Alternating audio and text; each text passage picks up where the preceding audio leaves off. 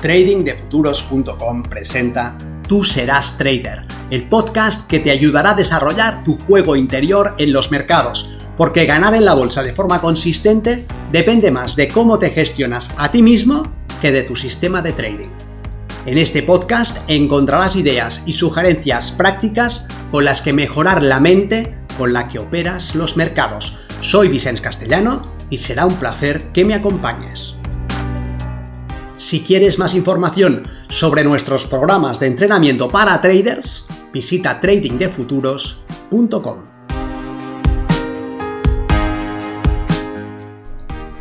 Contra el miedo, curiosidad.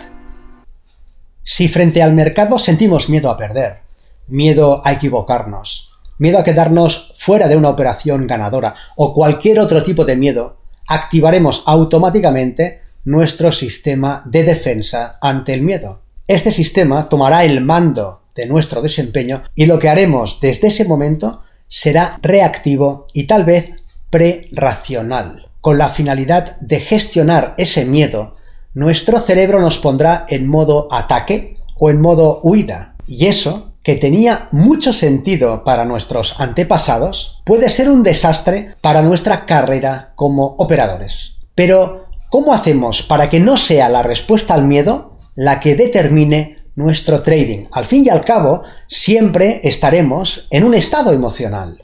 Soy Vicens Castellano, responsable del programa de formación y entrenamiento de trading de futuros. Y en esta ocasión me gustaría que reflexionásemos sobre el miedo y la curiosidad. No querer sentir miedo es como no pensar en un elefante verde. Si tu objetivo es no pensar en ese elefante, lo primero que harás será pensar en él. Si no quieres sentir miedo, tienes que representar ese miedo en tu mente para empezar. Y eso te pone de lleno en el estado que quieres evitar. Decirte que no vas a tener miedo de perder esta operación te pondrá directamente a las puertas de ese miedo. Decirte que no vas a tener miedo a equivocarte a no lograrlo, a no ser un buen operador, te hará sentir justo lo que quieres evitar. Y esto es una estrategia poco efectiva. En vez de pretender que no tienes miedo, algo mucho más práctico para gestionar esa respuesta emocional tan perniciosa como operador es sustituirla por una emoción distinta. Pregúntate, ¿puedes sentir dos emociones contrarias simultáneamente? Puedes sentir gozo y pena a la vez, furia y paz, aburrimiento y diversión, aceptación y rechazo. Si estás en un estado emocional, no puedes estar también en el contrario. No puedes sentir compasión y envidia simultáneamente.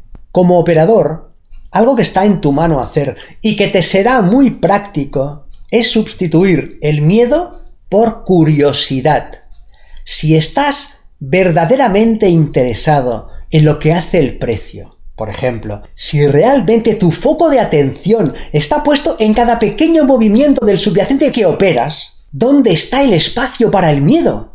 Si te interesas de verdad por el cierre de cada vela, si te mantienes abierto a la observación libre de juicios de lo que el precio está expresando, eso te librará del miedo. No porque estés intentando evitarlo, eso no funciona. No te dices voy a no tener miedo, sino que te dices voy a interesarme verdaderamente por lo que hará el precio. Voy a dejar que me sorprenda. Voy a atender a lo que sucede aquí y ahora. La vela que acaba de cerrar, ¿lo ha hecho en la parte alta de su rango? ¿En la parte media? ¿O en la parte baja?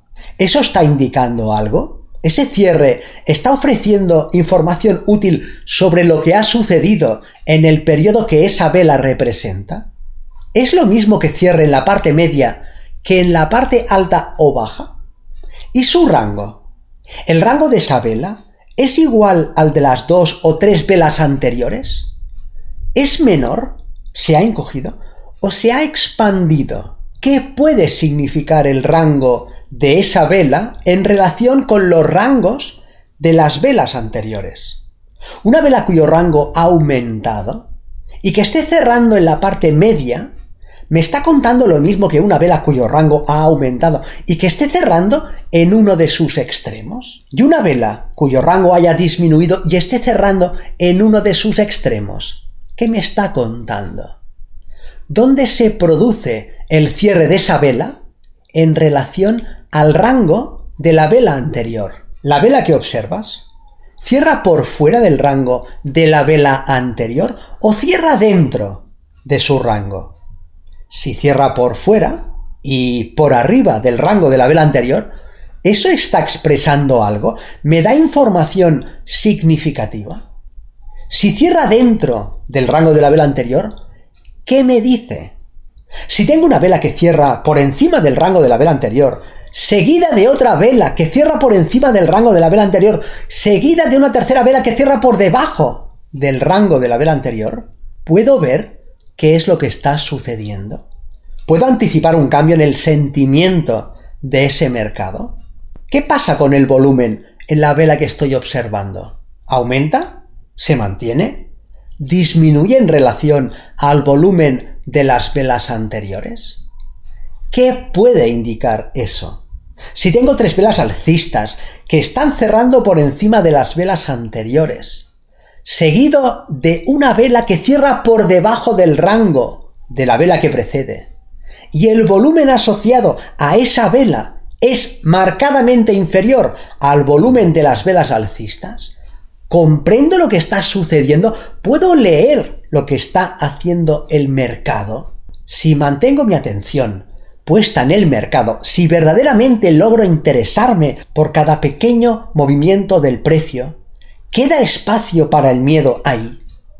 ¿Puedo sentir una tremenda curiosidad y mucho miedo simultáneamente? Yo creo que no. Creo que si sientes curiosidad, esa emoción desvanece cualquier atisbo de miedo. Por eso te propongo que experimentes con la gestión de tu foco de atención, que te entrenes, que despiertes tu interés por el precio, dado que si estás atendiendo con plenitud a lo que estás siendo, a lo que está sucediendo, no cabe allí el miedo. Y desde un estado emocional en el que sientes curiosidad, puedes acceder a un conjunto de recursos muy práctico que te está vetado si sientes miedo y tu operativa será mucho más sencilla y efectiva. Nos vemos en el mercado.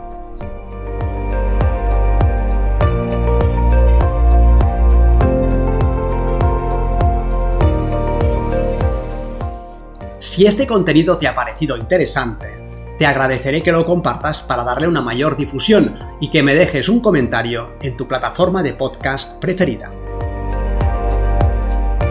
Para más información sobre nuestros programas de entrenamiento para traders, visita tradingdefuturos.com. Recuerda, una mente estirada por una nueva idea jamás regresa a su estado original.